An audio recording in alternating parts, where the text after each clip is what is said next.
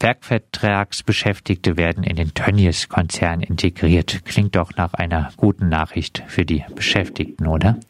Tja, da muss man jetzt sehr aufpassen, was da passiert.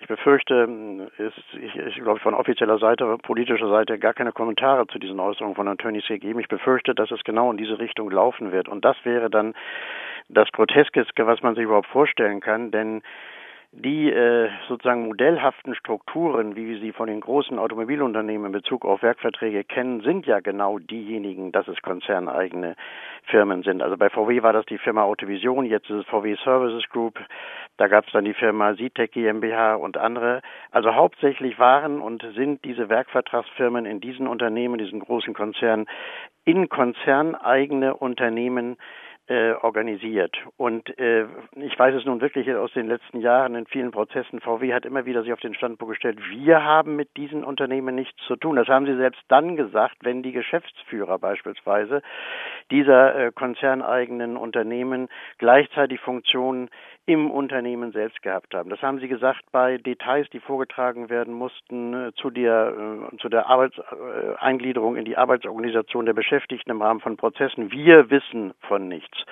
Und was besonders schlimm ist, Sie haben dann wenn es zum Beispiel um die vorgesetzten Eigenschaft von äh, etwa VW-Leuten äh, ging, von Meistern, die bei VW beschäftigt waren, plötzlich gesagt, ohne dass übrigens die VW-Meister was davon wussten, ja, die sind im Wege der Konzernleihe ausgeliehen gewissermaßen an die äh, konzerneigenen Unternehmen und deshalb sind sie in die Arbeitsorganisation, also die Werkvertragsbeschäftigten, die Arbeitsorganisation des Unternehmens eingebunden, sondern bleiben weiterhin bei den konzerneigenen Unternehmen. Das heißt, äh, man braucht nur einen Berater von VW sich zu besorgen. Das hat man intern sicherlich schon gemacht. Dann organisiert man das so, wie das VW äh, beispielsweise macht äh, und dann ist die Geschichte genau die gleiche wie vorher.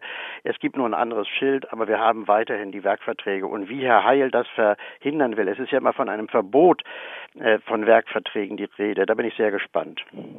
Heißt, äh, Sie befürchten, dass äh, auch wenn die Beschäftigten dann bei konzerneigenen Unternehmen angestellt sind, Tönnies doch die Haftung für die Arbeits- und Wohnbedingungen von sich weisen wird, auch zukünftig? Genau, das ist das Modell, wie das eben in diesen großen Unternehmen äh, bisher gelaufen ist. Das hat äh, Tönnies nicht so äh, strikt durchgezogen, weil sie ja immer diese vielen Subunternehmen hatten. Äh, das wird aufhören mit diesen Subunternehmen oder Sub-Subunternehmen. Aber wir haben dann diese andere Konstruktion und die ist im Grunde genommen genauso schlimm, weil in jedem Falle äh, mit dieser Konstruktion der Zugriff auf das Unternehmen Tönnies verhindert werden wird. Es, äh, man kann es drehen und wenden, wie man will. Man kann die Werkverträge oder diese Werkvertragskonstruktionen verbieten, aber da muss es für alle gelten, nicht nur für die Fleisch Fleischindustrie, sondern auch für die anderen. Und da wird man natürlich nicht rangehen. Das ist einfach viel zu viel politische und wirtschaftliche Macht dahinter seitens der Automobilkonzerne. Die werden sich mit Händen und Füßen dagegen wehren und nicht nur gegen eine solche Maßnahme wehren. Zu der Maßnahme wird es ja gar nicht kommen.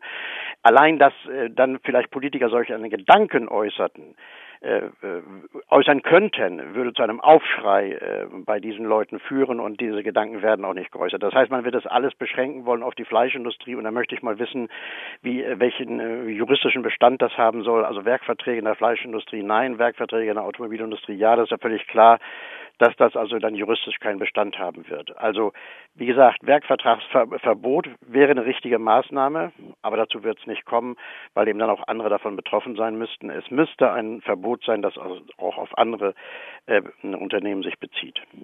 Heißt, äh, an äh, den Arbeits- und Wohnbedingungen bei Tönnies, äh, denken Sie, wird sich auch äh, nächstes Jahr wenig ändern?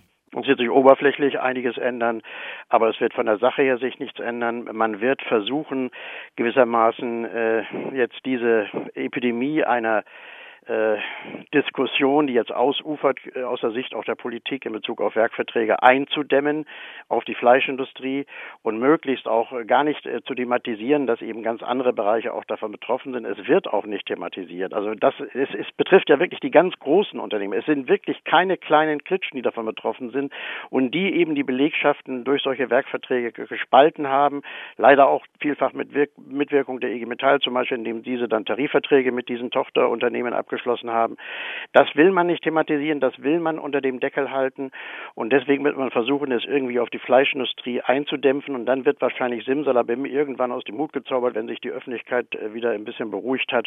Ja Leute, es tut uns furchtbar leid, das geht leider nicht, das ist eine Ungleichbehandlung gegenüber den anderen Unternehmen und dann ist ja jetzt, haben wir jetzt ja die Konzerne eigene Lösung und damit ist ja alles in Ordnung. Damit ist es dann genauso wie bei den anderen Unternehmen, nicht mehr und nicht weniger und es wird sich dann nichts geändert haben. Ich bin sehr skeptisch, ob äh, tatsächlich äh, Herr Heil es so machen wird, wie er angekündigt hat. Es haben sich ja jetzt äh, zahlreiche, meist osteuropäische Arbeiterinnen bei äh, Tönnies mit Corona infiziert. Auch äh, wegen der Arbeits- und Unterbringungsverhältnisse gibt es denn irgendeine Chance für diese Arbeiter, irgendeine Entschädigung von Tönnies zu bekommen? Das denke ich schon, äh, dass da Entschädigungen möglich sein müssen. Das wird natürlich dann auf die Ursachen ankommen. Jetzt neuere Hinweise deuten ja darauf hin, dass die Situation eben am Arbeitsplatz durch diese falsche Belüftung gewesen sein soll und nicht in den äh, Wohnunterkünften. Aber ich denke auch die Wohnunterkünfte äh, werden bestimmte äh, Standards nicht eingehalten haben.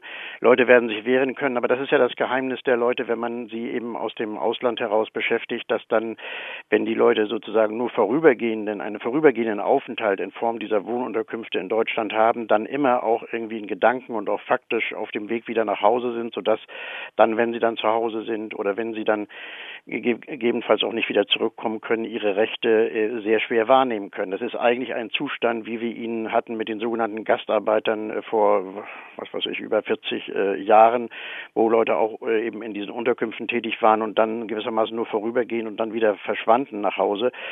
Das ist genau die Situation. Das ist etwas, etwas, was äh, dieses spezifische Tönnies-System ausschaltet. Das gibt es in den äh, anderen Unternehmen in diesem Maße nicht. Äh, aber da muss man eben sehen, inwieweit es möglicherweise gelingt, die ein oder anderen anzusprechen. Wahrscheinlich im, im, das Gros wird Rechte nicht wahrnehmen heißt äh, abschließend auch nochmal äh, zusammengefasst, äh, Veränderungen am System äh, Tönnies, wirkliche Verbesserung für die Arbeiter äh, im System Tönnies wird es nur geben, wenn äh, Werkverträge generell äh, verboten äh, werden und äh, diese auch nicht äh, möglich sind bei äh, konzerneigenen Unternehmen.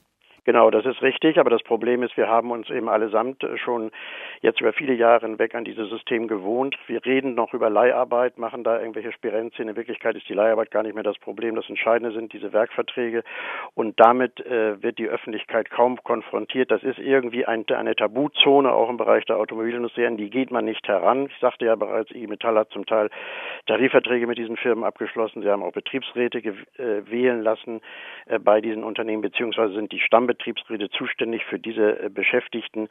Äh, damit wird also diese Spaltung der Belegschaft nur verdeckt, aber tatsächlich bleibt sie erhalten und es muss den, äh, der Öffentlichkeit und natürlich auch den Beschäftigten immer wieder bewusst gemacht werden, dass es eben diese Spaltung ist, die insgesamt die Interessenvertretung erschwert. Das ist ein Riesenakt, daran zu gehen, jetzt nachdem man so viele Jahre sich damit irgendwie häuslich eingerichtet hat, aber es muss sein. Es ist der einzige Weg, aus diesem Dilemma herauszukommen, ist, dass Werkverträge verboten werden. Und zwar überall.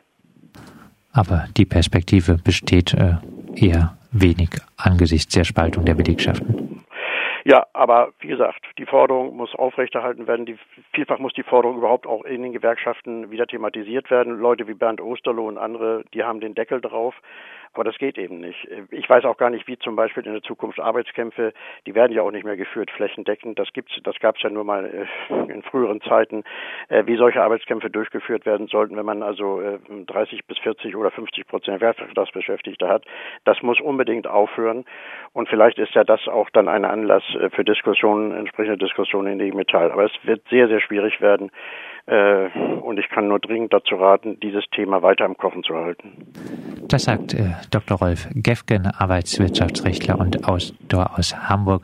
Mit ihm haben wir gesprochen über äh, das äh, Thema und die Befürchtung, dass Tönnies äh, bei der Beendigung von Werkverträgen äh, weiter tricksen wird.